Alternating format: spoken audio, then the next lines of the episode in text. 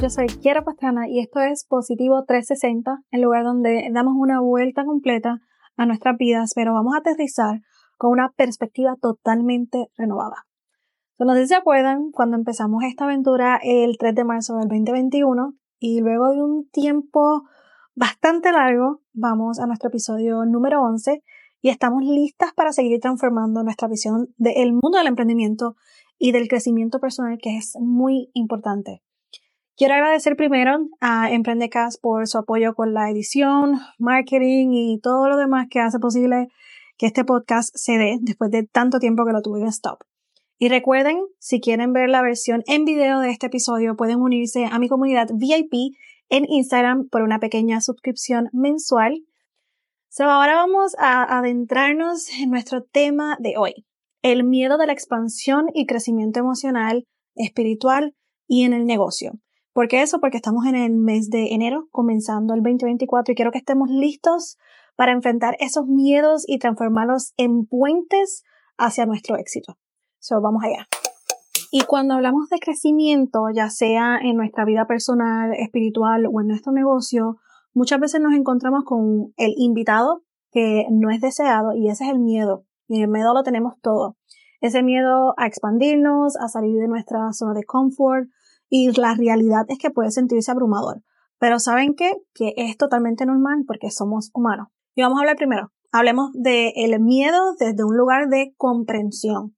El miedo es una reacción natural que nos protege, chicas. ¿Ok? Pero cuando se trata de crecimiento, este mismo miedo puede convertirse en un obstáculo. Y es como tener el freno bien puesto mientras intentamos acelerar. Ahora déjame compartirles una estrategia para superar ese miedo. Este me ayudó demasiado. El primer paso es reconocer el miedo, admitir que está ahí, entenderlo, pero no tiene que controlarnos, chicas.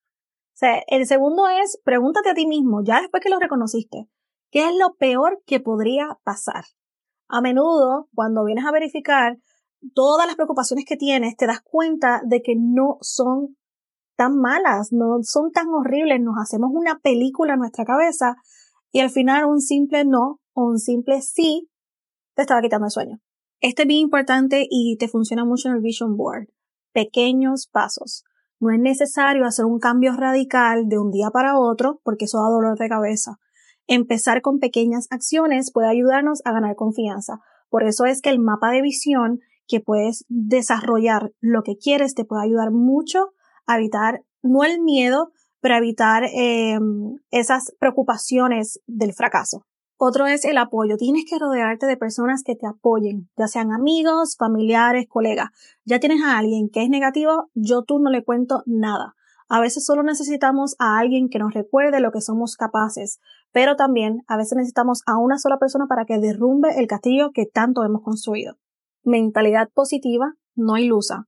Vamos a trabajar en mantener una actitud positiva. Cada obstáculo es una oportunidad para aprender y crecer.